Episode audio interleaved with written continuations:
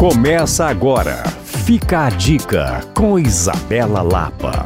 A Praça da Liberdade, que é linda o ano inteiro, se torna ainda mais atraente no período do Natal. E a Casa Fiat de Cultura, museu que integra o Circuito Liberdade, tem como tradição um presépio colaborativo que esse ano fará uma homenagem ao Guinar.